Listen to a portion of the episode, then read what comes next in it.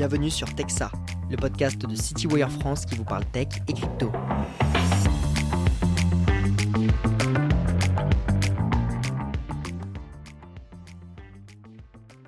Bonjour à tous et à toutes, bienvenue sur Texa, le podcast de CityWire France qui parle tech et crypto. Je suis Auguste Grand-Dumoulin, journaliste pour CityWire France. Aujourd'hui, je suis avec Louis de Montalembert, fondateur de Playad Asset Management et gérant du fonds PAM Cloud Revolution, lancé en 2021. Louis, bonjour. Bonjour. Alors, Louis, notre sujet du jour, c'est le cloud. Euh, c'est un sujet qui fait euh, écho à l'actualité, car il entre en résonance avec l'intelligence artificielle qui fait beaucoup parler d'elle depuis euh, le début d'année. Mais le cloud, ce n'est pas seulement ça. On va pouvoir voir ça dans ce podcast. Pour donner un ordre de grandeur, les dépenses des entreprises pour ces services en 2022 tournaient autour de 500 milliards de dollars. Et certains rapports de cabinets de recherche précisent que pour, euh, les dépenses pourraient tutoyer les 600 milliards en 2023. C'est donc une thématique euh, d'actualité qui est en forte croissance.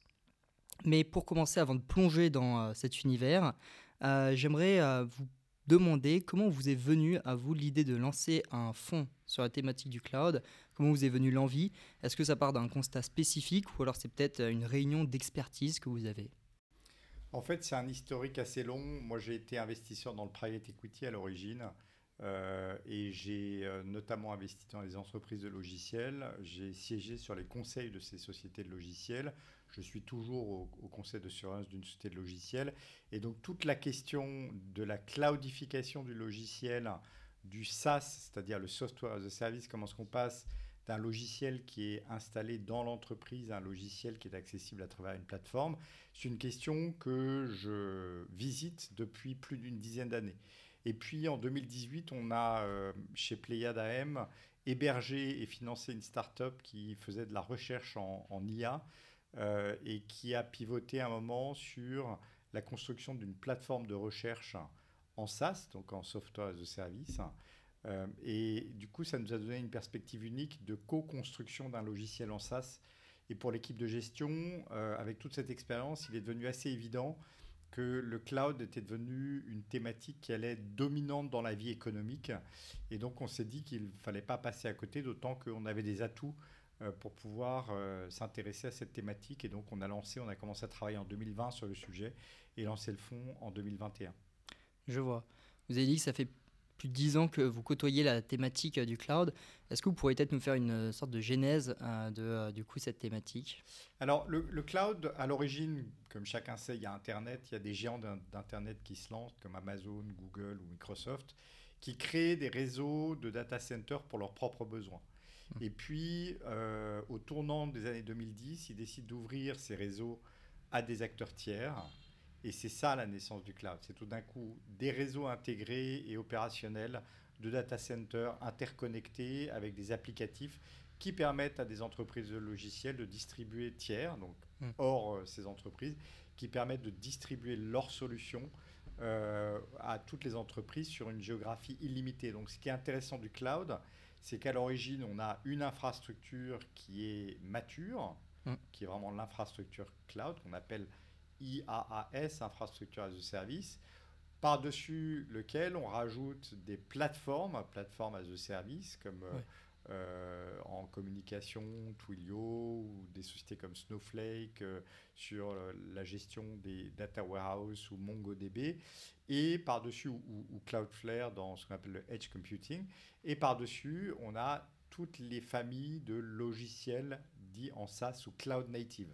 Donc c'est ça qu'on appelle le cloud, c'est cette pyramide qui passe de, part de l'infrastructure jusqu'au logiciel SaaS. Oui, parce que généralement, quand on parle de cloud, on va penser à euh, Google, en tout cas au gros, euh, au gros mastodonte, et on va passer justement à des, des, services.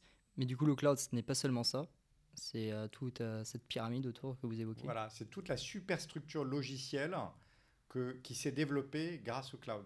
Je, vais vous donner juste un, un, exemple rapide pour vous montrer à quel point le cloud est en train d'envahir des secteurs économiques dans lesquels il n'était pas présent, mm. c'est qu'une société comme Stellantis, donc fabricant automobile, euh, Carlos Tavares, son patron, a convoqué il y a 18 mois les investisseurs pour un Software Day. Et durant Software Day, il a annoncé que l'ambition de Stellantis était de réaliser 20 milliards de chiffre d'affaires en logiciel récurrent à horizon 2030. faut savoir qu'aujourd'hui, des entreprises qui font 20 milliards de chiffre d'affaires dans le cloud, euh, il n'y en a pas plus que 5. Hmm. Et donc Stellantis, qui est un constructeur automobile, on ne peut pas imaginer plus hardware, ambitionne de constituer une société cloud d'une ampleur telle qu'il n'en existe que 5 aujourd'hui. Donc c'est vous dire le potentiel de, de propagation euh, du logiciel grâce au cloud dans des pans de l'économie dans lesquels il n'est pas encore présent. Et qu'est-ce que ça leur apporterait justement à Stellantis de se lancer dans le cloud? En fait, euh, c'est l'idée de se dire que la voiture va prendre le même chemin que le téléphone. Le téléphone, c'était un morceau de hardware qui vous permettait de communiquer de point à point.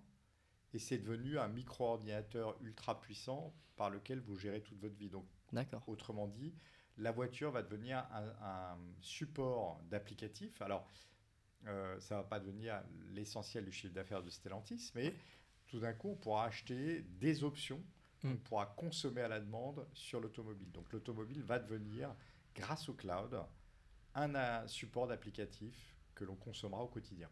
D'accord. Ça, j'imagine, c'est un exemple parmi tant d'autres. Euh, oui, euh, alors, en fait, Aujourd'hui, si, on regarde euh, la configuration du cloud, donc sur le sur l'angle du logiciel, au début, c'est le changement d'un mode de delivery du logiciel. depuis euh, le logiciel ancien, on vient avec une disquette, un CD-ROM qu'on insère dans le serveur de l'entreprise. On le paramètre dans l'entreprise, c'est ce qu'on appelle les logiciels legacy ou on-premise, c'est-à-dire dans l'entreprise. On est passé à des logiciels, des plateformes logicielles par lesquelles on accède par Internet. Donc, c'est là où on est dans du software as a service. Et donc, la première vague, ça a été le remplacement des softwares, des logiciels dits legacy, mm. en logiciels cloud native. Euh, tous les CRM, par exemple, la famille des CRM, aujourd'hui, euh, on va avoir euh, la dominance d'un Salesforce ou d'un HubSpot ou d'autres acteurs. pour la, par exemple, la gestion des ressources humaines, ce sont des logiciels très classiques. Euh, historiquement dominés par euh, Paychex et ADP, aujourd'hui qui sont de plus en plus remplacés par Workday, Pelocity, Paycom, qui sont des logiciels legacy. Et, euh, pardon, des logiciels cloud native. Et pourquoi est-ce qu'en en fait on a ce mouvement de remplacement? Parce que en fait la flexibilité du cloud rend les logiciels cloud native beaucoup plus faciles d'usage, mm. beaucoup plus performants et beaucoup moins chers que les, logiciels traditionnels. Ensuite, on voit bien que le cloud est une infrastructure qui permet des développements logiciels qui n'existaient pas historiquement. L'exemple le plus simple, c'est DocuSign. Hmm. il, y a, il 10 ans, on allait signer euh, des, contrats à la main. Euh, aujourd'hui, DocuSign n'existe que parce qu'il y a le cloud. Mais je vais vous donner un autre exemple d'une entreprise qui n'est pas cotée, par exemple. Et vous allez dire, mais qu'est-ce que fait le cloud là-dedans?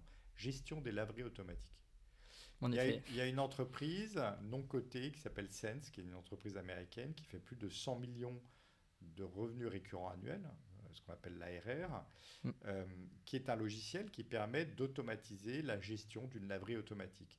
effectivement, on imagine bien que euh, dans une laverie automatique, il y a des machines à laver qui peuvent être facilement connectées. Les connecter permet de créer un logiciel de gestion pour le gestionnaire de la laverie automatique qui va faire remonter les chiffres dans sa comptabilité, qui va lui permettre de faire de la maintenance prédictive, qui va lui permettre de savoir euh, où en sont les, les, consommables, mais mm. permet aussi à l'utilisateur de réserver une machine, de voir où il en est dans son cycle de vente. Aujourd'hui, Sense, euh, donc qui fait déjà plus de 100 millions d'ARR, ça n'est que 2% des laveries automatiques aux États-Unis. Je vois, ça rejoint ce que je disais en tout cas en introduction, que le marché euh, connaît une, forte croissance et qu'il y a encore des, opportunités à explorer. Aujourd'hui, du coup, si on parle euh, du côté euh, des investissements, investir dans le cloud, qu'est-ce que ça représente pour un fonds comme vous? Quelles sont les façons de s'exposer à la thématique? Alors, il y a beaucoup de modes d'exposition au cloud, hein, comme mm, mm. je vous le disais tout à l'heure. Après tout, Stellantis, dans une certaine dimension, est une entreprise cloud. Nous, on a décidé euh, ou a ambition de devenir une entreprise cloud. Nous, on a décidé de se limiter aux entreprises qui faisaient minimum 50% de leur chiffre d'affaires sur le cloud. Donc des entreprises plutôt technologiques. D'accord. Euh, on en a quantifié à peu près 250 dans le monde. Et comme on veut être sur les segments les plus les plus fortes, de plus forte croissance du cloud, on investit minimum dans des entreprises qui ont 15% de croissance. Donc c'est pour nous environ 120 entreprises dans le monde. il y en a beaucoup plus évidemment, mais qui ne sont pas cotées. Et on attend justement la réouverture des marchés des IPO parce que l'on sait qu'il euh, y a aujourd'hui probablement 150 candidats aux États-Unis seulement à la cotation. Euh, ce qu'on qualifie de candidats sont euh, des centaures. et ce qu'on appelle un centaure, en fait, c'est une création de Bessemer Venture Partner qui est le, le plus gros financeur dans le private equity du, cloud. Ils sont partis en 2022 du constat que finalement les licornes n'étaient jamais que des entreprises que des gens étaient prêts à payer un milliard de dollars. Mais elles pouvaient avoir quelques millions de chiffres d'affaires et par conséquent, à partir du moment où le cycle de financement se tarissait, ces licornes étaient mortelles. Euh, pour eux, une licorne immortelle, et qu'ils ont appelé un centaure, euh, est une entreprise qui a atteint minimum 100 millions d'ARR, c'est-à-dire de revenus récurrents annuels, parce qu'une entreprise qui a atteint minimum 100 millions d'ARR, c'est qu'elle a trouvé son marché. Elle a ce qu'on appelle le product market fit. Et donc à partir du moment où elle a le product market fit, elle s'engage dans une course à la conquête de son marché. Donc en général, ces entreprises font des pertes importantes, non pas parce qu'elles sont en train de fabriquer la solution du futur, mais parce qu'elles ont décidé de surinvestir en, commerciaux. Euh, et donc ces entreprises-là sont des candidats pour la cotation. Et il y en a donc des centaures, environ 150 aux États-Unis seulement. D'accord, et ça se rajoute aux 120 enfin, dont vous parliez Absolument. C'est typiquement le genre d'entreprise qui pourrait nous intéresser si elle venait à se coter en bourse. il y en a en Europe. Hein, euh, euh, en 2022, il devait y avoir des, des champions français qui devaient se, se coter en bourse, mais qui ont stoppé du fait de la crise des marchés. Mais il y a Dataiku, qui est un champion euh, du data analytics, qui est une entreprise extrêmement intéressante. Euh, il y a euh, Content Square, qui est une très bonne entreprise aussi, qui est un centre français. Il y a Doctolib, qui est pour nous typiquement.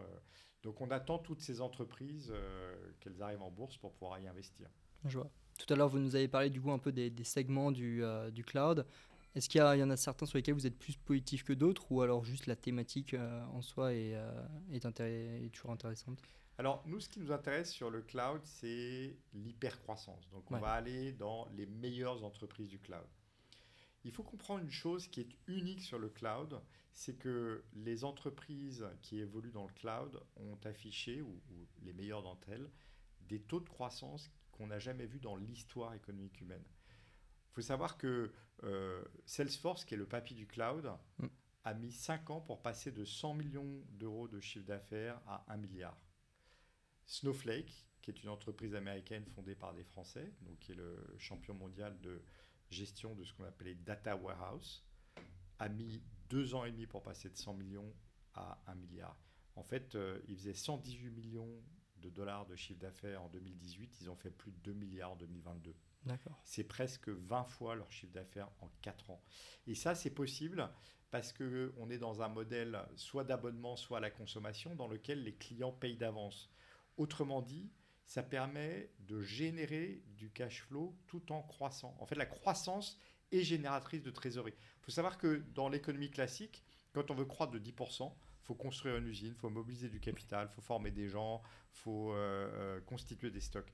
Là, c'est l'inverse. En fait, plus on arrive on, a, on bénéficie d'une infrastructure stable qui est le cloud, qui, est, qui a une géographie illimitée. Donc on peut distribuer son produit sur une géographie illimitée de manière instantanée avec des clients qui payent en avance. Donc ça veut dire que on génère ce qu'on appelle un besoin en fonds de roulement négatif et que tout nouveau client permet d'engranger le chiffre d'affaires futur en avance. Donc en fait, c'est cette croissance-là qui nous intéresse. Donc on est moins intéressé mm, mm. par euh, la couche, euh, euh, on va dire, infrastructure, qui requiert de l'investissement physique. D'accord. Quand je dis moins intéressé, ça ne veut pas dire qu'on n'investit pas du tout dedans. Alors, on ne s'intéresse pas à ce qu'on appelle les hyperscalers, qui sont donc Google, AWS et, et Microsoft, mais on a Digital Ocean qui je vais le qualifier d'AWS du pauvre, c'est-à-dire qui, euh, pour un prix bien moindre, apporte des services euh, du type de ceux d'AWS plutôt pour les petites entreprises. Je vois.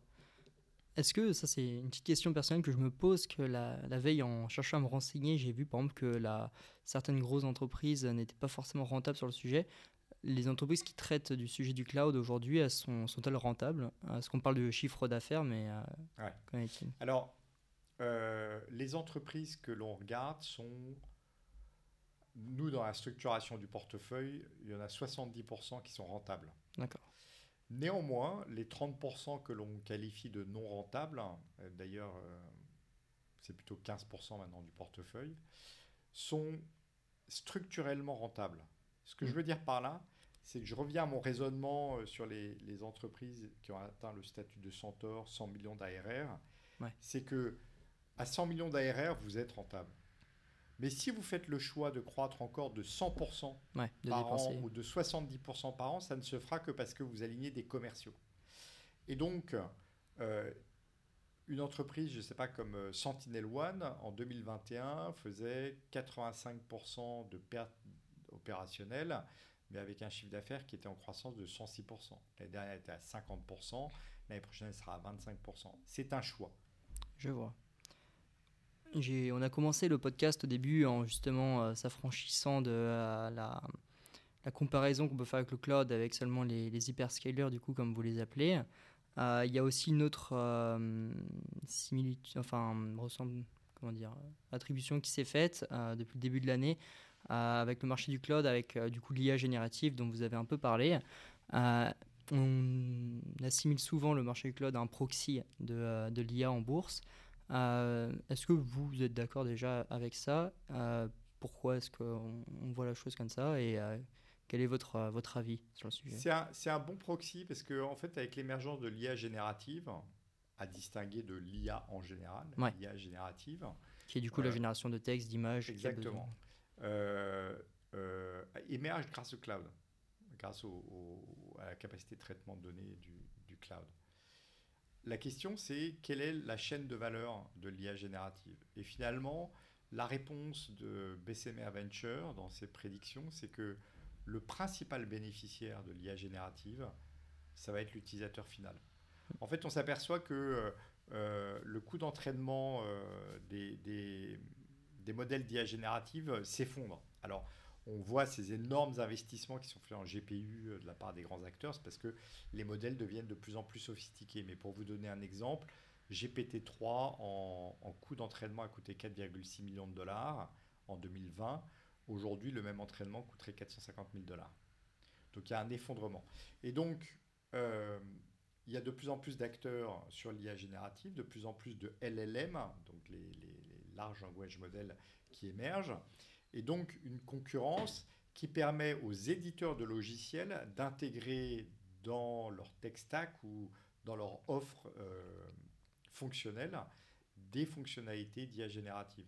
Euh, l'exemple le plus simple, c'est celui qu'on va tous expérimenter euh, d'ici quelques mois avec la sortie de Office 360 Copilot. Copilot, c'est la fonction d'IA générative de, de Microsoft. Et en fait, euh, tout le monde utilise par exemple PowerPoint et on a tous euh, la conscience qu'on n'utilise que 10% des fonctionnalités de PowerPoint. Avec Copilot, on n'a pas besoin d'apprendre les 90, vous allez regarder un tuto pour savoir comment on fait ceci, cela. C'est tout simplement un prompt qui fait que Copilot va utiliser les 90% de fonctionnalités additionnelles. Et ça, on va le voir dans tous les logiciels. En fait, toutes les entreprises logicielles dans lesquelles nous sommes investis ont en quelques mois communiquer sur des fonctionnalités euh, logicielles, des fonctionnalités IA génératives au sein de leurs produits. Et elles, la plupart, pour l'instant, n'ont pas augmenté les prix. Elles l'utilisent pour accroître l'attractivité de leurs produits. Ouais. Mais je vais vous donner un autre exemple que je trouve extrêmement parlant. Euh, quand ChatGPT a été révélé au, grand public, Bill Gates a fait euh, une, prédiction, c'est qu'il a dit, bah, Demain, on n'ira plus faire nos courses sur Amazon. On aura un super AI euh, assistant auquel on dira voilà, j'ai besoin de tel produit.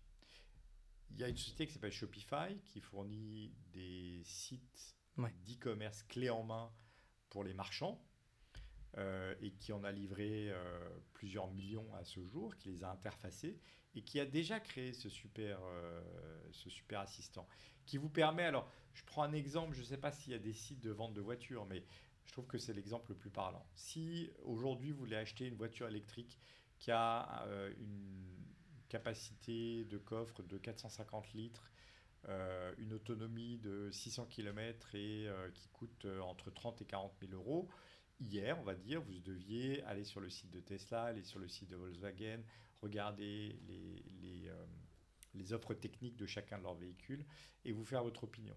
Mm. Aujourd'hui, avec le super assistant de, de, Shopify, il suffit que vous fassiez un prompt en disant je cherche une voiture qui est 450 litres de capacité de coffre, 600 km d'autonomie, qui coûte entre 30 et 40 000 euros.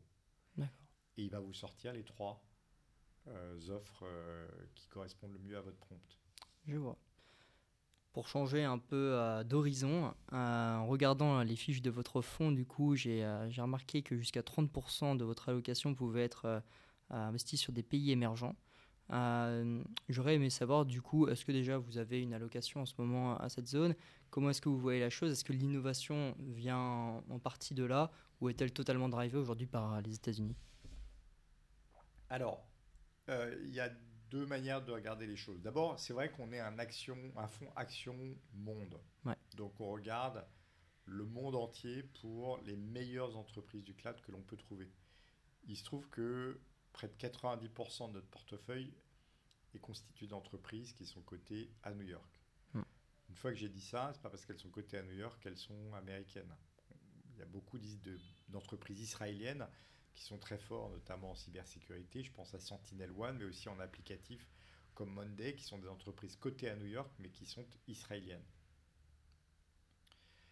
Ensuite, euh, sur, pour répondre directement sur les pays émergents, Aujourd'hui, on n'a aucune exposition aux pays émergents parce qu'on n'a pas trouvé de champion mm. dans les pays émergents. En fait, nous, on, ne fait pas d'allocation euh, territoriale. On veut s'intéresser aux meilleures entreprises, où qu'elles soient dans le monde. Et elles ne sont pas dans les pays émergents, du coup, aujourd'hui bah, Aujourd'hui, euh, il n'y a pas le degré encore de maturité. On a été investisseur à un moment dans Minyuan, qui est une entreprise chinoise, mais qu'on a préféré sortir compte tenu des difficultés de la Chine Mm. Et, d'autre part, du fait qu'elle était concentrée sur des services à l'immobilier, ce qui n'est pas exactement le secteur où être à l'heure actuelle. Euh, mais à part Yuan, on n'a jamais eu véritablement de candidats intéressants dans les pays émergents. Ça ne veut pas dire qu'on n'en regarde pas, mais on les confronte en termes de qualité à des entreprises européennes ou américaines. Et, évidemment que l'on rajoute euh, une couche de risque additionnel dans les pays émergents qui fait qu'on va aller chercher soit une qualité supérieure, soit une valorisation très inférieure. Et pour l'instant, il n'y a pas de tel candidat dans les pays émergents. Et hélas, on pourrait presque ranger l'Europe aussi dans cette catégorie.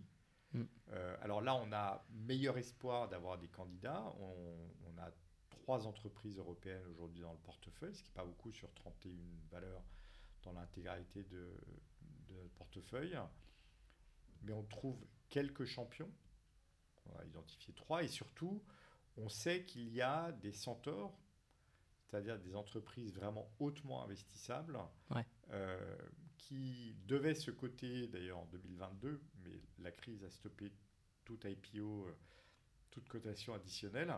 Mais on sait que dans les années qui viennent, on aura des champions européens. D'accord, il y a du potentiel. Il y a du potentiel, mais il y en aura toujours moins qu'il n'en existe euh, aux États-Unis, voire même en Israël. Parce que l'un des, bizarrement, l'un des freins de notre industrie logicielle, alors je pense à la France, euh, où on a des excellents ingénieurs, c'est qu'on a un marché qui est à la fois trop grand et trop petit. Il est suffisamment grand pour que quelqu'un euh, imagine faire un logiciel pour la France, mais à l'ère du cloud, il ne faut penser que en termes global. Et c'est là où les, les, Israéliens sont très bons, c'est que leur pays est tellement petit que, en fait, ils font jamais un, produit en hébreu. Hmm. Ils le font directement en anglais pour le monde. Ils pensent mondialement directement. exactement. Et donc, euh, euh, ça va demander en Europe un changement de mentalité pour penser à l'aune du monde et pas à l'aune d'un pays, ni même à l'aune d'un continent. Alors, sauf avec des offres qui sont très spécifiques. Je pense à Doctolib, hein, qui n'est pas coté, mais qui serait un excellent candidat le jour où il se cotera, où on comprend qu'il y a quelque chose de très spécifiquement français. Alors ils sont en train de, de grandir en Allemagne maintenant et en Italie, mais avec des spécificités du marché de la santé qui sont totalement différentes du, marché français. Euh, mais, mais, sinon, à part ce type de produit où je pense à, on a détenu une, très très belle entreprise suédoise qui s'appelle Fortnox, euh, qui est un ERP pour les, les PME suédoises et qui détient aujourd'hui 30% de toutes les PME, enfin qui a pour client 30% de toutes les PME suédoises, qui s'est constitué par conséquent en marketplace, où les entreprises suédoises peuvent interagir les unes avec les autres, que ce soit par des paiements mm. ou par des échanges. Euh, bon, bah, ça, c'est un cas très spécifique d'une entreprise euh, qui a un marché captif, mais qui restera qu'en Suède. Mais sinon, mais en général, en termes de champions mondiaux en Europe, on a Adyen dans le paiement euh, numérique.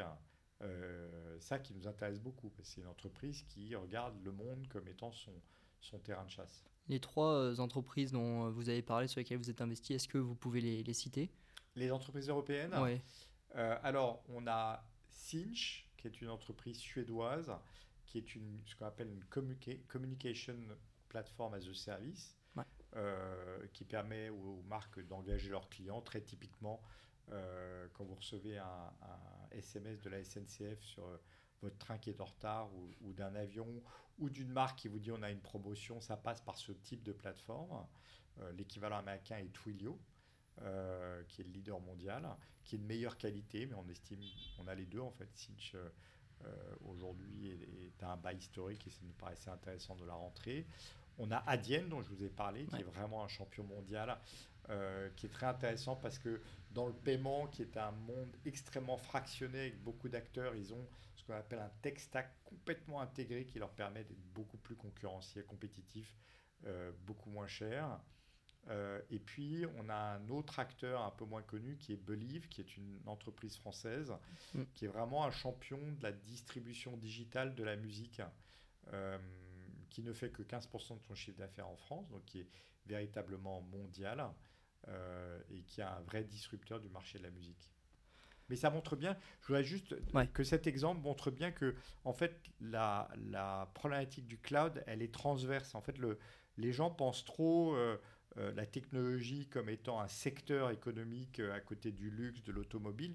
En réalité, le cloud, c'est une logique totalement transverse. Je vous parle de musique, tout à l'heure je vous ai parlé de laverie automatique. On voit que ça va dans toutes les branches de l'économie, ça, ça irrigue partout. Exactement, c'est ça qui est passionnant depuis le début de l'année, le marché du cloud, en tout cas, comme on, a discuté, a été fortement assimilé à l'intelligence artificielle. Ça a aussi peut-être à driver un peu les, les, cours en bourse.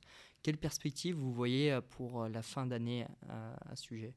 Alors, euh, moi, je ne crois pas que l'IA générative a été véritablement le moteur de la hausse des cours. Je pense qu'il en a été le catalyseur. Mais la réalité, c'est que on est dans un environnement dans lequel euh, on se pose la question d'une récession des profits des entreprises. J'ai vu que pour le deuxième trimestre, euh, les analystes attendaient une, baisse de 9% des profits euh, des entreprises du SP 500.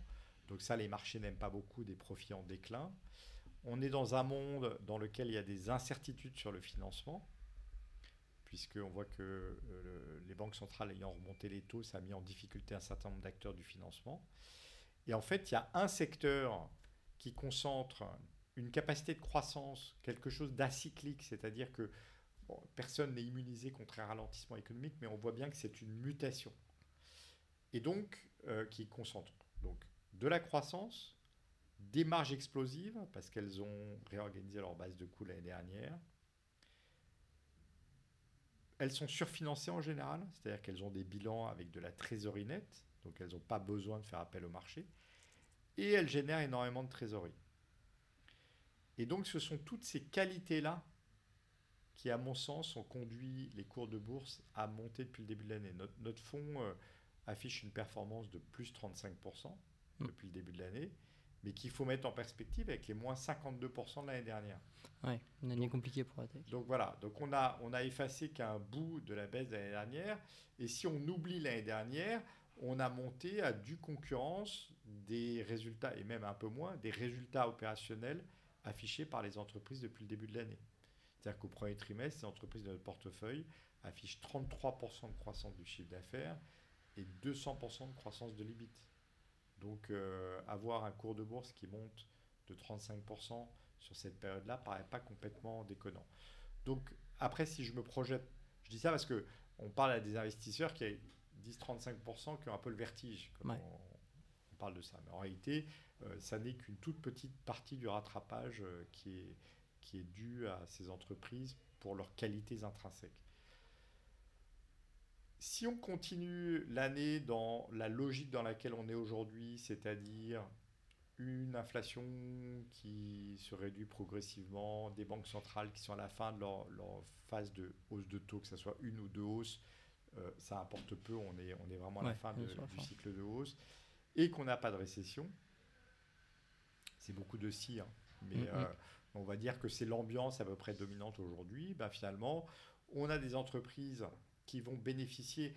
Il faut savoir que les licenciements ont eu lieu au tournant de l'année. Donc on a vu un bout des effets sur la profitabilité au premier trimestre. On va en voir le plein effet au deuxième trimestre, sachant qu'on a un effet de base qui est très favorable, puisqu'au premier semestre de l'année dernière, on avait plutôt des entreprises qui étaient en mode investissement. Donc on devrait avoir une année 2023 qui opérationnellement restera exceptionnelle par rapport au reste de la cote. D'accord. Et d'ailleurs, je voudrais appeler, apporter une correction parce que on ne peut pas ouvrir un podcast ou entendre une émission de télé sans qu'on nous explique que dans le S&P 500, la performance a été faite par cette entreprise de l'IA générative. C'est une manière, à mon avis, biaisée de regarder ce qui s'est passé. En fait, quand on regarde le S&P 500, il y a 120 entreprises qui affichent une performance supérieure à 20% depuis le début de l'année. Et dedans, il y a les croisiéristes, euh, il y a euh, la huitième meilleure performance du S&P 500, c'est un constructeur de maisons individuelles. Enfin, on a à peu près tous les secteurs sauf les financières.